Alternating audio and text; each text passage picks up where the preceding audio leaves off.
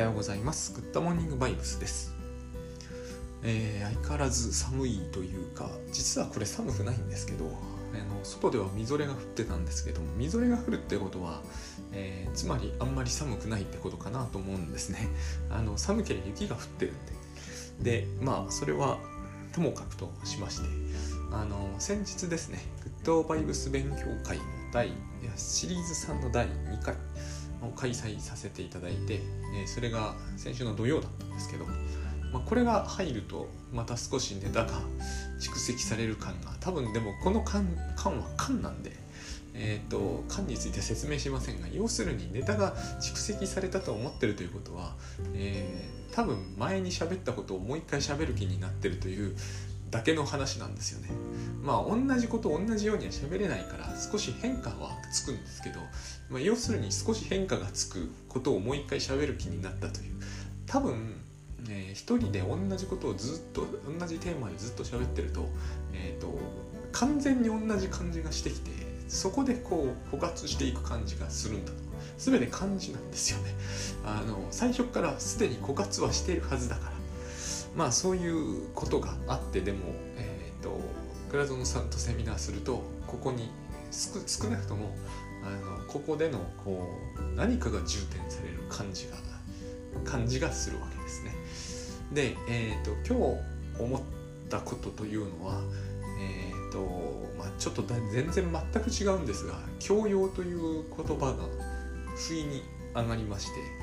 で教養というやつってすごくこう今時の世の中ではこうまああれなんですよ。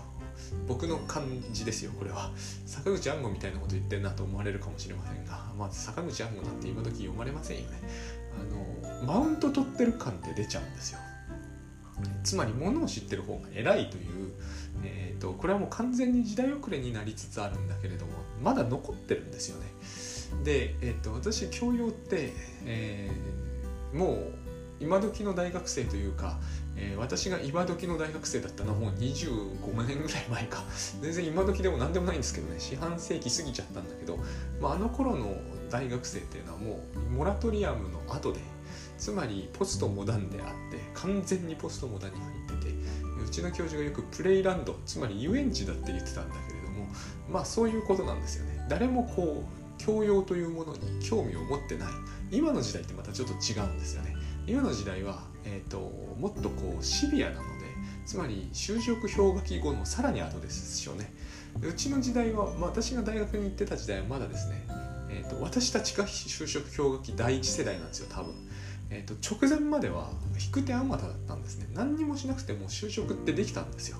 僕の時代に入って僕はハガキ出さなかったんだけどハガキ100枚出して一社からも返事が来ないとかいう話がですね初めて来たんですよ。あれすごいこう当時の人がいろいろ言われてたり苦労してたりしているのを見て大変気の毒だと思ったんですよね。あれは本人たちの責任は全くないと思うんだけどあのあんな風に時代が急に潮目が変わるってやつですか？分かんないですよね。変わるなどと誰も言ってなかった。いや言ってた人はいたんですよもちろんね。いろんなこと言う人っていますから。でも信じていた人は誰もいなかったんですよ。ノストラダムスみたいなもので本当にそんな感じだったんですよね。だってあの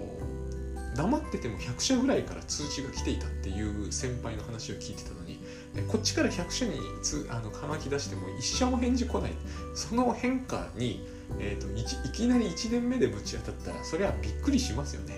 私も、えー、私はやらなかったけれども、えー、びっくりしました。今思うと一つだけまあ、えーと、今喋ってて初めて思い出した程度の話ですが後悔があってあの同時代の話を、えー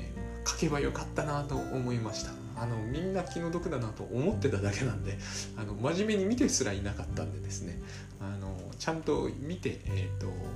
あれを書いていたら一つ面白い本は書けそうな気がしましたね。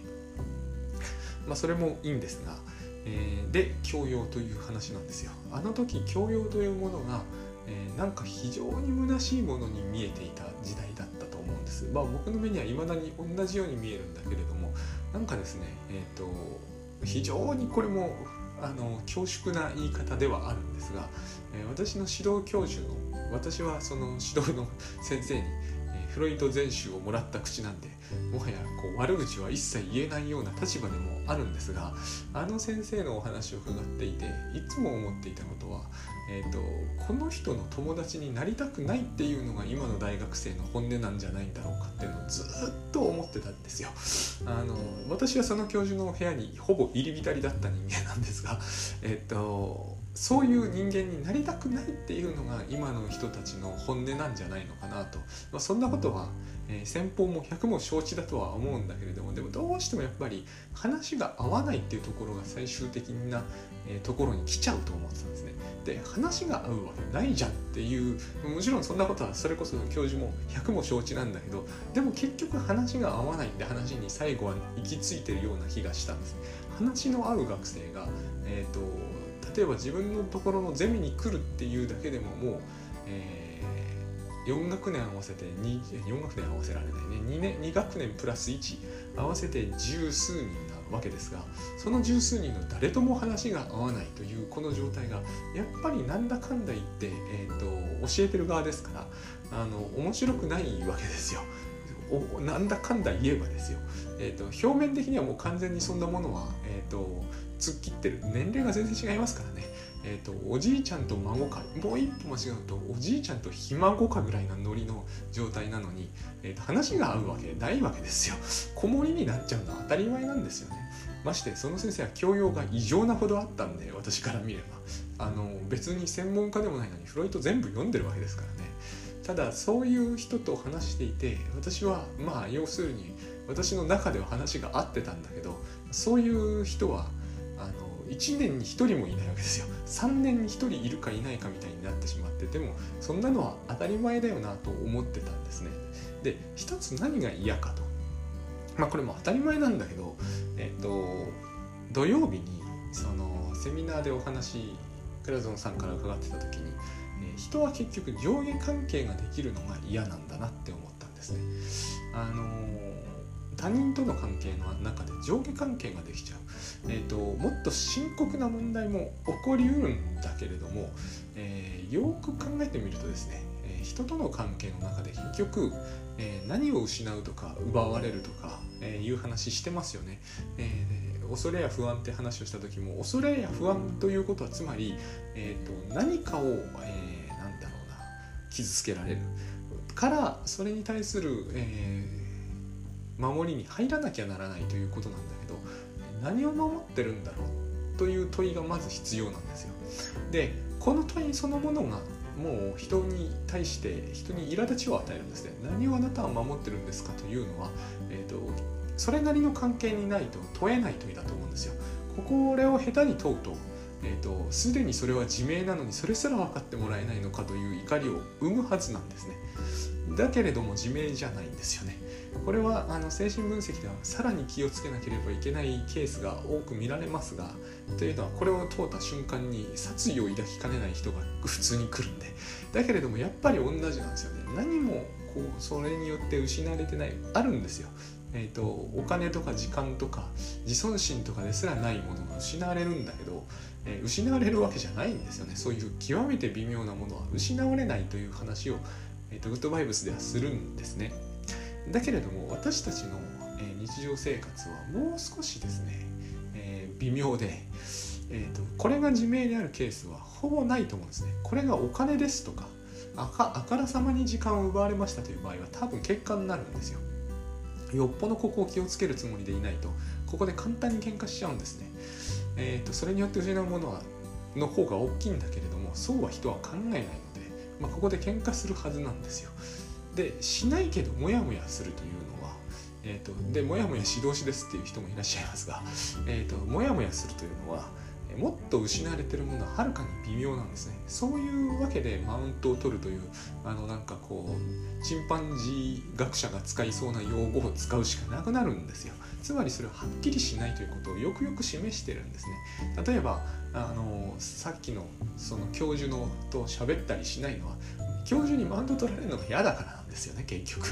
マウント取るに取るも取る取らないを話題にするにはあまりにも知識がかけ離れてるからそんなことは話題にもなんないんだけどでもやっぱり嫌なわけですよ。まず第一になぜ嫌かというと,、えーと、そうまでして仲良くするメリットは何もないと学生は思ってるわけです。でってだって、えーと、知ってることが所詮フロイトのことじゃないですか。フロイトのことなんかどうでもいいわけですから学生にしてみれば、えーと、その時に一番、え、興味を引いてることとフロイトはほぼ何にも関係がないと考えられているのに相手が知ってることは知ってるんでしょうけれども膨大な知識があるんでしょうけどまあ一般の学生から見ればくだらないことばっかり知ってるわけですよ。なのにマウントは取られると。これが一番腹が立つってことはつまりやっぱり上下関係なんですよね。問題は。でつくづく思ったんですよね私も、えーと、妻との関係で何が嫌と言ったって、えーと、罪と罰と言ったって罰されると言ってもですね、えー、怒られるだけじゃないですか。私の場合は幸い殴られすらしないんですね。本当に怒られるだけなんですよ。怒られるだけなのが何で嫌なのか。私実はこれ子供の時も考えたことがありました、えー、母に怒られるのがとても嫌だったんだけど考えてみると母に怒られるの何が嫌なんだろうと。えっ、ー、と母は幸いというかあの母はですねえっ、ー、とえー、祖祖父にあたりますね私から。DV に近い状態だったらしいので人に手を挙げるということを非常に嫌ってたんですね。多分僕にはこれがインストールされちゃってるんだけどだから母は手を挙げないということに徹してたんですよ。徹してればできるというのは偉いもんなんですけどね。でもその徹していた代わりの副作用として何にさえしなければ何を言ってもいいと母は思ってたんですね。だからものすごいんですよその調子が。だけれどもよく考えてみると特に10まあ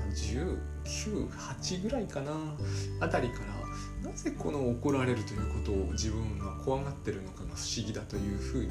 えーと、一面で見るようにはなったんですね。怖がっているんだけど怖がる理由がよくわからんと。えーと、例えば昨日私歯医者行きましたけど歯医者を怖がる理由はよくわかるわけですよ。そこには実態があるから。だけれども、えーと、人に怒られるというのは、えー、とすごい嫌な上司であろうとえー、仕事すごくあの怒り出すと厳しい仕事仲間であろうと嫌なはずはないって思うんですよね。で嫌だというのは結局何かが作り出されている。実際あの雰囲気が変わるっていうじゃないですか。でも雰囲気とは何なんだと。あの空気っていう言い方をする人もいるけどじゃあ空気って何なんだと。酸素濃度が下がるとかではないんですよ。全て心理的なものであり結局その心理的なものというのはえどれほどそれがリアルであるように思えてもリアルではないはずなんですよね。夢で同じ気持ちになる。この話は僕よくしますがなんで夢で同じ気持ちになるってことを繰り返し言いたくなるかというと夢はリアルではないはずだから。つまり夢で同じようにドヨーンとなるということはドヨーンとなったということを信じちゃいけないという話なんですよね。まず一つ考えていいことはこれは100%夢ではないという確信を持っていたとしてもこれは夢かもしれないと一度疑ってみるべきだと。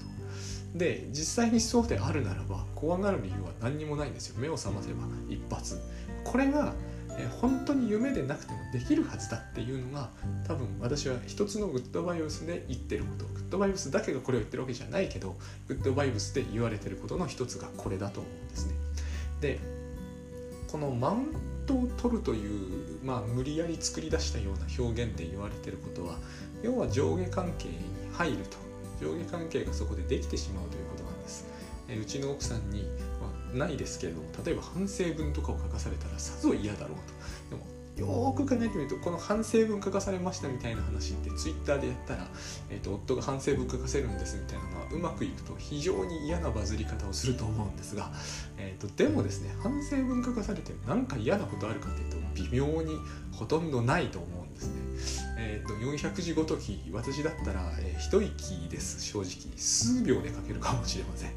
えー、とそんなもん別に、えー、となんだってことはないんですよ。ところがこれがえーと、物理的な負担に比べると心理的な負担は、えーと、一歩間違うと1億倍とか来てるはずなんですよね。どうしてそんなことになっちゃうんだろう、えーと、つまりその心理的なものなんだから自分でやってるんですよ。心理は他人は直接は触れられないはずだからやっぱり自分で作るんですよね。この1億倍の、えー、とネガティブな感情を何のために作るのかというところなんですよね。でどうしてもやっぱこの話にを追っていって追っていくとですねえっ、ー、と私の場合はなんですけど母親に行き着いちゃうんですよね。で母親に行き着くと,、えーと、それは母の育て方や、えーえー、心の DV をしていたからみたいな話になるんですが僕はそうではないと思うんですよ。僕の感じではやっぱり、えーと、私が母が大好きだったと言わざるを得ないんだろうなとこれが自覚できないからえーと、この心の DV みたいな話でと止まるんだけどもっと先へ行くべきなんじゃないかと,、えーと、そもそも母に、えーとですね、下に見られるというのは子供だったんだから当然として下に見られるのが嫌なんだろうかと言うとですね、えーと、そんなことはなかったんですよね下に見られてて嫌だと思ったのは多分やっぱり長じてからの話であってその前があったはずなんですよだって誰にでも同じように、えーと、傷つけられるわけじゃないんですよ。これはあの倉園さんがよく昔ブログで書かれていたことなんですが、えーと、同じことを同じように言われても同じようには傷つかないわけじゃないですか。えーと、私を最も強く影響を与えられるのは結局私の母だったんですね。今は無理ですよ。で結局私の母だったということは、えー、結局私は母に嫌われたくなかったとそういうふうに考えていくしかない気がするんですね。でそういうふうに考えていくとああ好きだったってことになっちゃうよ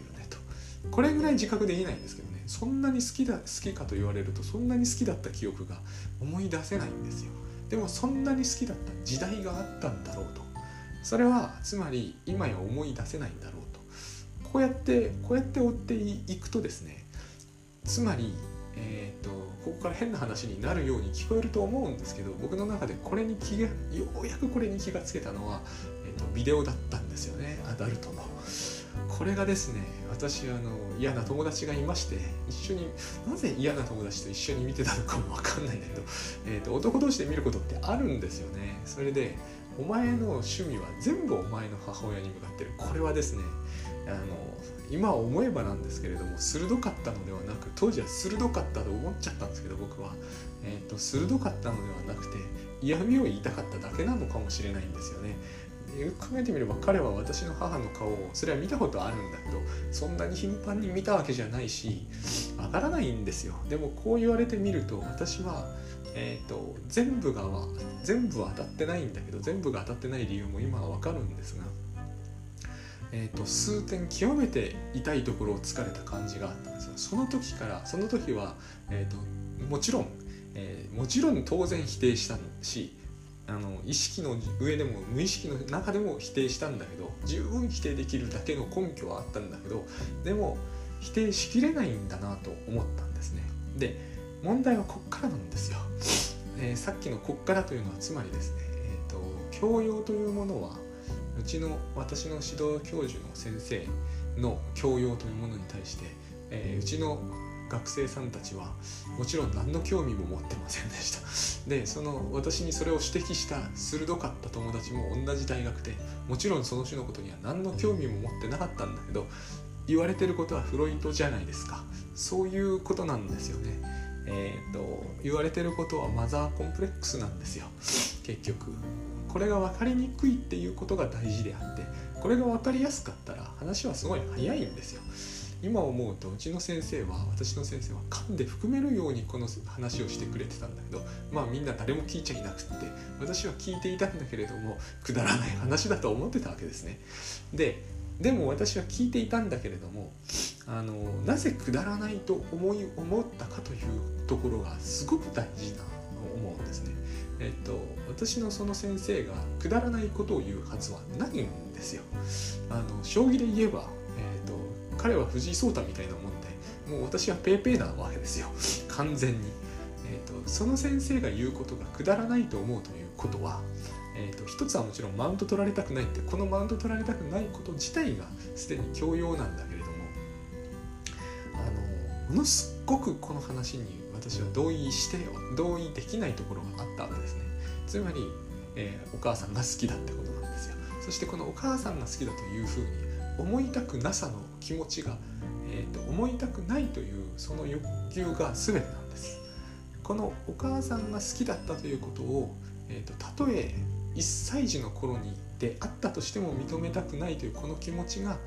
えその先生が噛んで含めるように説明してくれている話なんですよ。だから分かりにくいんですね。だから分かりにくいというよりもだからややこしいわけですよ。その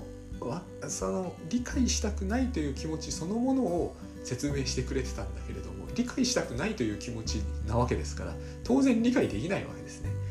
でこの気持ちというものを説明されることほど、えーと、上下関係を持たされることはないわけです。ここが精神分析の一番ややこしいところだと思います。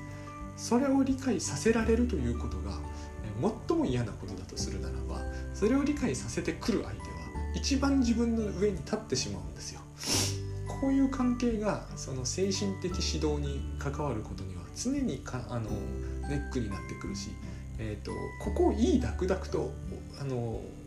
話を聞くようになっちゃうと今度は洗脳っぽくなるんですよ。すごく依存っぽくなる。実際私はその先生に大学生時代中今思えばですが大学2年の冬からほぼ依存していました。依存できていたから卒業できたんです。そう思うのもえーと、当時は大変不愉快だったんだけどしょうがなかったんですね。切羽詰まってる部分もあるんです。あの時期というのは不安定ですからね。特に私は不安定なところが多々あったんで。で結局これはエリプスなんですね。えっ、ー、と結局のところこれはあの自分が母が母親べったりであるというここを100%認めてしまうというのはまずいしここを100%認められないと思うから、えーと、一人でいろいろ頑張ろうという気になるんだけれども、私の母というのは、人を情緒的に頼らせるのがとても嫌いな人でそれは、えーと、結局育てられ方によるんですけれども、えー、と私が情緒的にベタベタするのを非常に嫌ったんですね。だから私はその情緒的にベタベタする相手がつまりそれが彼女が欲しいってことなんだけど欲しかったわけですね。でそういう気持ちを自分は母に向けるということを常に拒否されていてそれを多分小さい頃には強い屈辱感があったわけです。もう完全にエリプスなんですよこれは。多分。でその屈辱感を、えー、多分23歳12歳かな？覚えてないですよね。覚えてないために封印されてるというかまあ覚えてないんですよね。覚えていようがないのでね。だから封印したというわけじゃないんですね。なんつうんですかね。沈んでいるという感じなわけです。で今もそうなんですけど引っ張り出すことができないんですよ。ところが面白いことに、えーと、だからなんだけれどもだから私がそのアダルトを見て思ったことはつまりこれを見た時に初めて思い出せるんですよ実は。その時に私がやりたいことというのは母親に対するリベンジなんですよ。これはもう本当にあの完全にそれ系の話でそのことがまあそのことだけではないんだけどフロイト全集読むと事細かに書かれている箇所があってですね、えーと、ところがそれ読めないわけですよね。えー、でもあの先生が噛んで含めるように説明してくれていなければ私はもうさらに5年ぐらい余計にかかったような気がしますこれがようやく理解できるようになったのが、えーと40過ぎてからなんですよ頭をよぎるようになったのは30の後半一番最後の頃からなんですけれども多分そうなんじゃないかなといい加減認めても気持ち悪くなくなったって頃なわけですね。ででもやっぱりはっきり分かるようになってきたのは40過ぎてからでその辺からどうして別に母親そっくりとかえ母親と同じような姿形をしているとかそういうことは関係ないということも、え分かるようにはなったわけです。そして何より大事なことはですねえーと、私はそういう観点を持って母と話すようになってからつくづく見て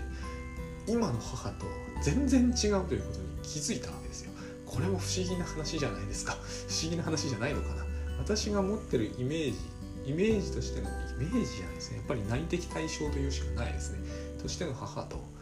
実際に存在する母と全然関係ない。もう全く別人と言ってもいい。というか全く別人ですね。私が勝手に2歳児の頃からその抱いている、えー、リベンジしたい相手としての母であり、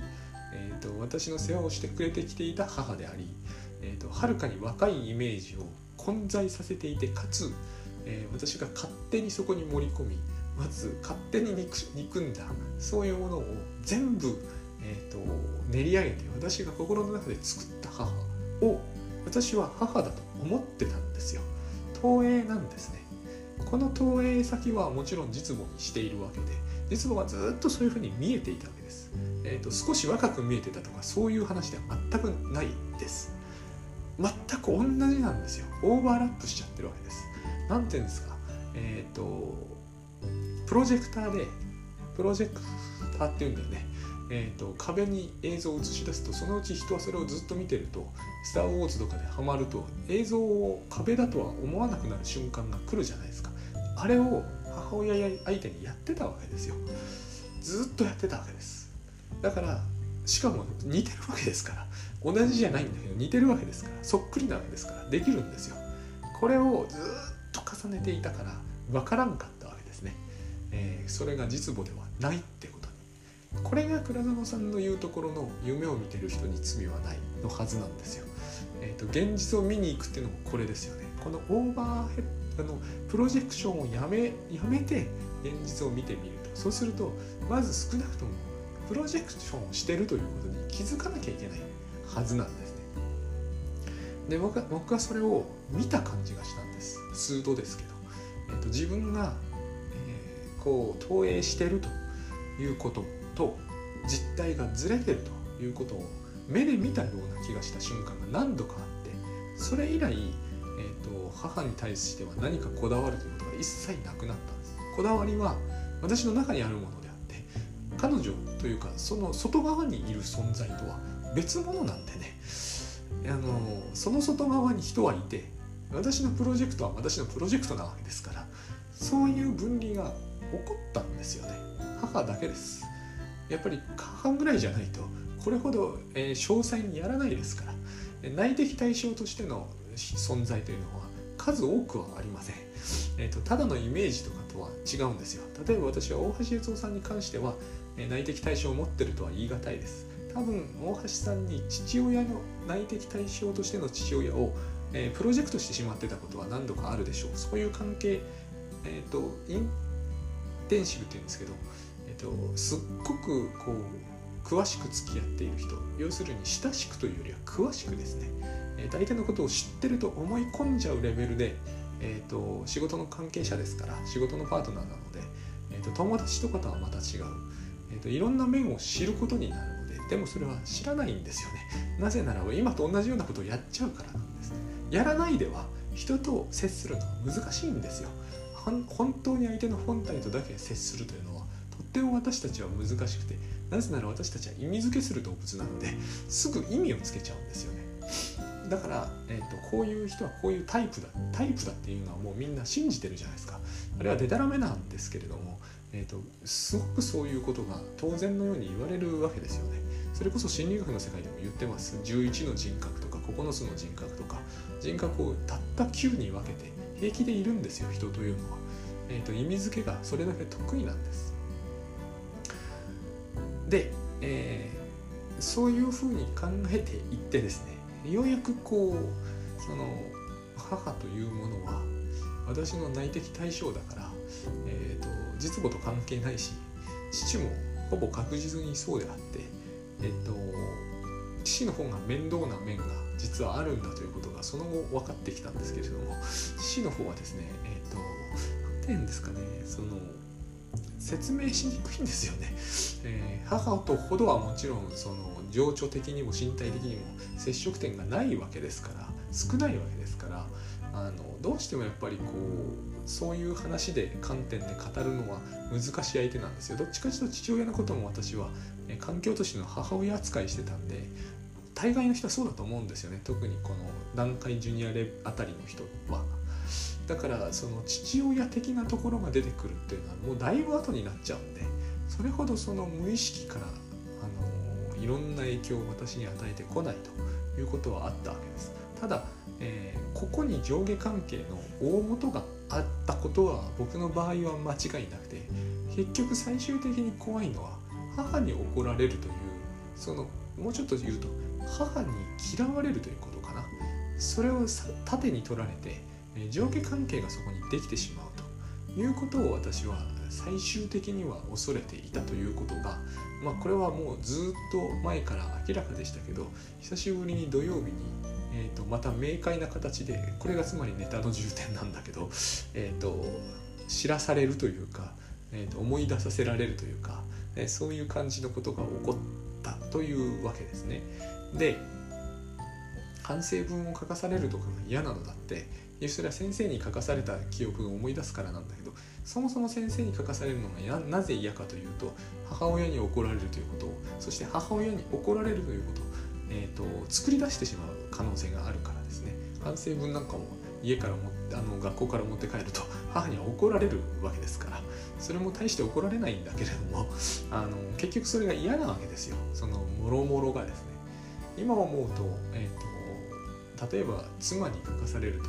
さぞ嫌だろうと思ったんだけどもさぞ嫌っていうのはどういうことなのかと。いうとやっぱり全部、えーと、僕の場合はですけどね、えーと、上下、えーと、先日のそのセミナーでは、えー、罪人と処刑人っていう言い方が出たんですね。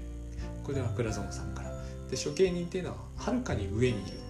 まあ、これ天井っていうようなイメージかなと思うんですけど処刑というのは死刑って意味ではないんですよ。刑は軽くても同じなんですよね。もちろん重いほど、えーと、現実的な深刻さっていうのがついて回りますけども、えー、軽くても同じなんですよね。つまり罪人っていうのは下に見られてるコントロールされるっていう問題を、えーと、と自分で抱え込んでしまう。でこれもその通りなんだけれども自分に責任があったり原因があったりした場合でもえー、と罪悪感を持たないここが多分最終的になぜかというと,、えーと、社会の中でそれが認められているとは言い難いからなんですよね。えーと、罪悪感を持ってほしいって人が思ってるんですよ。えーと、旬となってしばらく人にコントロールされてなさいと。あなたは何をしでかすかわからない人だからってこの辺はあれなんですよ。あの反省させると犯罪者になりますに詳しく書かれている話なんですけどこれあれなんですよね。グッドバイブスというのがその人の職業との関係からどこから解き起こすかというものをある程度決めてくる。あの反反反省させると犯罪者になりますを書いた方は、えーと、もともと,、えーと、警察関係の刑務関係かな？の多分人なのでこの話がすごく多く出てくるわけなんだけれども、えーと、当然倉野さんは違いますよね。他の、えー、と方面から話がやってくるわけです。ででも言ってることは非常に似てる部分が出てくるわけですよ。あの反省させるということにはつまり何の意味もないと何の意味もないというのはつまり、えーと、私たちが人をシュンとさせるということによって、えー、コントロールしやすくなるというこれがマウントの問題と結局同じ位置に入るんですが、えーとコントロールしたいというしたいというかまずされたくないというのが第一にあって第二にえーと、そのその何て言うんですかねその反動みたいなものとしてコントロールできていれば安心だという感情を抱くんですよ。だからえっ、ー、とグダグダになるとかえっ、ー、と野放図になるということをとても恐れるという方がいらっしゃる話はよく聞くんですがあの私それを最よくこの話よく聞くなと思ったのがやっぱ会社だったんですけどね。えっ、ー、と本当にもう何て言うんですかね。収集がつかなくなるみたいな言い方をされるんですよね。上あの上にいる方で特にその厳しく言うっていうことを必須だと思ってる方。所長とかが私の時代にはそうだったんですけれどもあの何かというとその収集がつかなくなる。私あれ非常に威勢のいい方だったんで、えーと、小柄で威勢のいい方だったんでよくいるような感じの方でもあるんだけどあのこの人本当に強靭だなと思ってたんですけど全然逆なんですよね。今思うとよくわかるんですよ。イメージで思い出すだけでも十分で大変彼は恐れているわけですね。えっ、ー、と恐れているというのは何て言うんですかね。その深く掘っていってしまうとさっきの、えー、お母さんに怒られたくないあたりに行き着くんですよ。着地点として。だからあの教授が噛んで含めるようにいろんな人に教えてたわけですけれども、えーと、何であってもそこに行き着くということは非常にあのある意味興味深くてかつ知っておくに値する結局知識なんですよね。これが教養のマウントっていう話になるんでしょうけれども。つまりあの所長を恐れてた人はいっぱいいました。えーと、私の直属の課長も恐れていました。大い。副課長の人もすごくこぞっていました。だけども一つ知っておくといいのはあの所長が一番誰よりも怖がっていることがあってしかもそれも多分ですけれどもまああの年齢ですからおそらくほぼ確実に、えーと、お母さんに怒られるのは怖いんですよね。そんなことが分かってしまえば、えーと、あんな風にあの振る舞わなければいけない理由ってどこにもなくなるわけです。特に生活かかっているという正社員の人はまた別なんでしょうけど私なんかあの時代の私が勤めていた時には派遣社員だったんですけどみんなものすごくビクビクしてたわけですよ。その人が来た時にはですね。全然そうする必要がないんですよね。僕らは直結してないので何かに。何を失うのを恐れるかというと結局マウントを取られるって話でしかないわけですよ。本当にですね、えーと、過去にあったことそういう話で、えー、私がいろんなそのそれこそあの自分が悪くてシュンとさせられたような話まで全部含めても、えーと、あれは全部夢だったんじゃないだろうかと思うだけであ本当に夢と何にも違いがないなと。構造が夢と全く同じ構造だから、えーと、リアルにそれはあったじゃないですかという人もいるかもしれませんけど全然そその言葉は意味を作り出せないということ。私が今これを喋ってるのもそうです。その数分経てば過去の話になります。あのリアルでリアルタイムに聞いてくださってる方はまた別ですけれども私にとってはそうです。過去の話になっていく。そうすると,、えーと、それは全部、えー、構造上ですよ。リアルにあったかなかったかはまた別として構造上夢と何にも変わらなくなっていくんですよ。最近私はそういう観点でしかものを見なくなったので、えーとタスクシュートとかで記録を読むとこれは夢に関する記録だっていうように見えるようになったんですね。それはそれで楽しみですよ。ただ夢に関する記録はあってもなくても同じですよ。夢に関する記録ですから夢の日記僕つけてるんですけど全く同じだなっていう風に見えるんですよ。で起こってることは違いますよ。夢の中で起きてることは尻滅裂です。もっとね。でもまあリアルに起きてることだって結構尻滅裂ですけどね。そうじゃなくて、えーと構造が同じなんですよ。私の主観によって記述されている。私の主観によって作り出されてるんです。現実がですね。現実がっていうのは、えーと、皆さん一人一人が私と妄想の産物だっていう話ではないです。私が見ている現実は私の妄想の産物だということです。これは多分私はどんな人でも例外はないと思うんですね。たとえそれをビデオで撮っておいて動画で撮っておいても無駄です。なぜならばそのビデオを見るのは自分の目だから。あと脳ですから。必ず私たちはそこに、えーと、ありもしないものを作り出してしまいますから。そしてありもしないものばっかり作り出すんでそれでも現実って一定の整合性がなんとか保たれていてすごいなと時々思いますが、まあ、取れてないように見えることもありますけどね。例えば今のロシアとウクライナみたいな話を見ているとそれはもうみんなで悪夢を共有しているようなものであってだから嫌なんですけれどもねあの全然こうすごくちゃんとしたことをやってるというつもりに人はなるんですけどこれはルダ・サックスレが言ってたようなことですね。あの完全にこう夢の中で踊ってるようなそういうものなんですよね。でそれがいけないわけじゃないんですよね。これは人間の生活のあの作り方なので、えーと、それがいけないっていうわけじゃなくてただ、えーとそれが夢だってことをえー、つどつど思い出しさえすればいいんだと思うんです。起きてるか寝てるか関係ないと言えると思うんですよね。これはビオンが言ったことですが、えーと、